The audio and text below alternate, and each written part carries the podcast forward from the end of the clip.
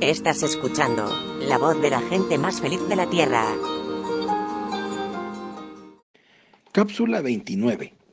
Tampoco pude ver la conexión entre nuestra situación y la tienda para reuniones de HAL. Era toda una experiencia sentarnos en una reunión donde no entendíamos una palabra de lo que se decía y nos dedicábamos a estudiar los rostros atentos y formales.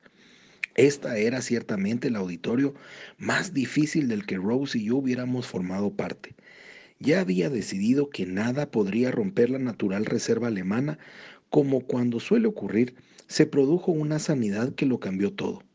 Un hombre completamente sordo, conocido por toda la ciudad, comenzó a oír y la reunión cobró una vivacidad indescriptible. La gente lloraba, se abrazaba, alzaba las manos al cielo, igual como lo hubiera hecho un puñado de armenios pentecostales. Y todavía me preguntaba, Señor, ¿por qué me has traído hasta aquí? No estoy contribuyendo a nada y tampoco estoy seguro de estar aprendiendo algo. Ahora, Rose ya estaba impaciente por volver al lado de sus hijos, pero antes deseaba realizar un sueño largamente acariciado. Rose siempre había deseado conocer Venecia y probablemente nos recordábamos el uno al otro que no volveríamos a Europa otra vez. Así que continuamos nuestros viajes hacia Italia, esta vez en tren. Qué diferente mundo el que pasaba ante las ventanillas de los vastos ranchos de California. Pequeños lotes de tierra rodeaban viejas casas de campo, de piedra, mientras cerdos, gansos, gallinas corrían por los patios. Como en Caracala, le dije a Rose, como las granjas de la que habla papá. En Alemania me había comprado una cámara fotográfica. Ahora, a despecho de las advertencias en cuatro idiomas de no asomarme a la ventanilla, eso fue precisamente lo que hice. Bajé el cristal de la ventana de nuestro compartimiento y saqué la cabeza y hombros para sacar una mejor foto. Un dolor lacerante me hirió el ojo derecho. Me eché rápidamente hacia atrás, casi dejando caer la cámara. Rose me ayudó a sentarme. Luego me apartó la mano del ojo. Mi ojo temblaba de tal forma que no lo podía abrir. Rose con cuidado tiró del párpado para levantarlo. Ya lo veo. Parece una partícula de ceniza, justo en la mitad de la pupila. Rose sacó el pañuelo e intentó sacar la ceniza, pero estaba demasiado clavada. El dolor era insoportable. Me oprimí el pañuelo contra el rostro para impedir que me saltasen las lágrimas. Estábamos a una hora de Venecia y a la vez la hora más crucial de mi vida. Desde la estación, en lugar de tomar una romántica góndola para dar un paseo como habíamos proyectado, tomamos el vaporcito rápido hacia el hotel. El recepcionista se hizo cargo de la situación al instante. Minutos después yacía en la cama de nuestra habitación con el doctor del hotel inclinado sobre mí. Alzó el párpado, me dirigió el foco de la lamparilla al ojo y luego se enderezó. Lo siento, signore, pero esto es bastante serio. Es una piedra grande y muy dura. ¿No puede quitármela? Aquí no, signore, pero esto tenemos que ir al hospital. Voy a llamar inmediatamente. Mientras marcaba el número y hablaba rápidamente en italiano, Rose se sentó a mi lado y me tomó de la mano me dijo, oremos al Señor por esta piedra. Y por extraordinario que parezca entre el dolor y el disgusto contra mí mismo, esta era la única cosa que no había hecho. Rose comenzó a dar gracias a Dios por el milagro de sanidad que habíamos visto en Hamburgo.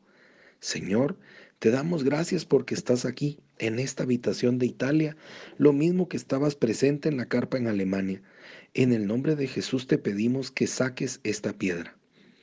Mientras ella estaba orando, un flujo de calor pareció correr a través de mi ojo. Rose sintió algo. Algo está pasando. Parpadeé y no sentí nada, ningún dolor, ninguna obstrucción. Rose miró mi ojo. Demos ya no está. La piedra ya no está allí y se echó a llorar. El doctor colgó el teléfono. El hospital se hará cargo de usted. Vamos a la sala de emergencias.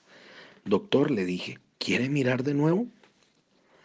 Tomó la lamparilla de bolsillo y dirigió de nuevo el foco de luz a mi ojo. Examinó el párpado y lo dejó para examinar el otro ojo. Luego volvió de nuevo al ojo derecho. No es posible, dijo. Mi esposa le pidió a Dios que quitase la piedrecilla, le dije. Esto no es posible, dijo de nuevo. Esta piedra no podía salir por sí misma. Y yo dije, no ha sido por sí misma, doctor. Dios la quitó. No lo entiendo. Habría una herida, una rotura en el tejido donde estuvo clavada la piedra, pero no hay nada, no hay herida. Se marchó en dirección a la puerta.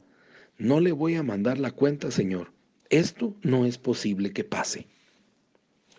Rose y yo nos pasamos el tiempo divirtiéndonos en Italia, pero todavía me preguntaba, ¿qué tendría esto que ver con la fraternidad? Cuando regresamos a Los Ángeles a finales de julio, el camino por avanzar no estaba más claro que antes. Llegó agosto y después septiembre. Continuamos reuniéndonos los sábados por la mañana en la cafetería Clifton, el mismo pequeño grupo de hombres que seguía viniendo, más por lealtad hacia mí, sospechaba, que por cualquier otra razón. Y luego llegó octubre, el primer aniversario de la fraternidad de hombres de negocios del Evangelio completo. Durante los pasados 12 meses había estado hablando acerca de la fraternidad en muchas partes del país. Hombres de distintas ciudades habían acudido a nuestros desayunos, pero en todo aquel año no se habían visto cosas asombrosas. Ni siquiera un hombre se había impresionado lo suficiente como para iniciar un segundo capítulo en otra ciudad.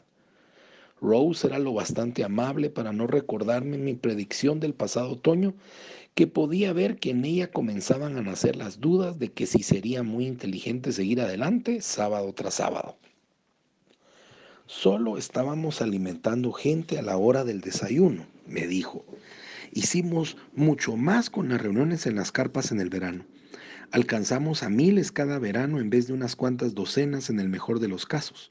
Sabía que tenía razón. Sin embargo, veamos qué sucede el próximo mes, le dije. Pero llegó noviembre. Siguieron las reuniones adelante y la asistencia, de hecho, decayó. En diciembre será distinto, le aseguré. La gente está más abierta en Navidad.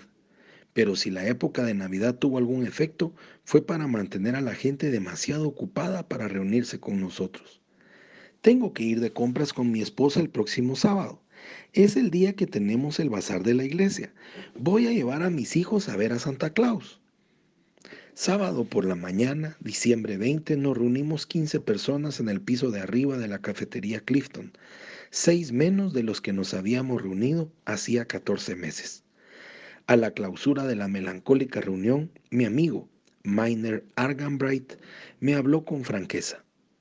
Miner era un contratista de construcción de grandes centros comerciales y empresas industriales y uno de los cinco directivos de la fraternidad. Demos, me molesta deber ser negativo en época de Navidad, pero creo que con la idea de la fraternidad no llegaremos a ninguna parte.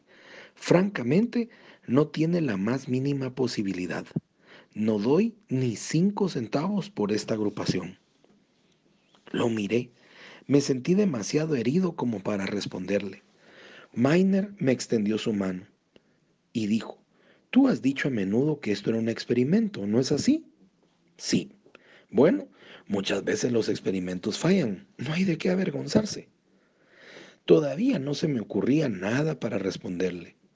Lo que estoy intentando decirte, me dijo, es que si no ocurre un milagro entre hoy y el sábado próximo, no cuentes más conmigo.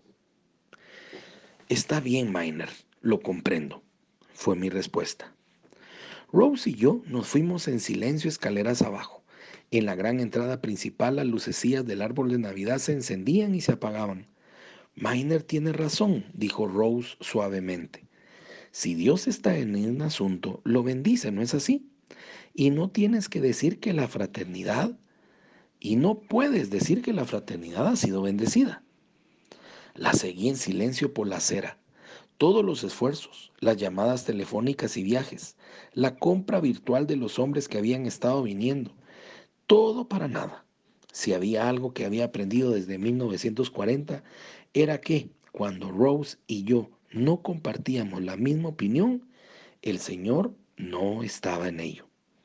Si ella estaba segura de que la fraternidad iba mal, de acuerdo, ese sería el fin de la misma. Cuanto antes lo olvidase, mejor. Soy Pablo Zárate y te deseo un día lleno de bendiciones. Hasta mañana.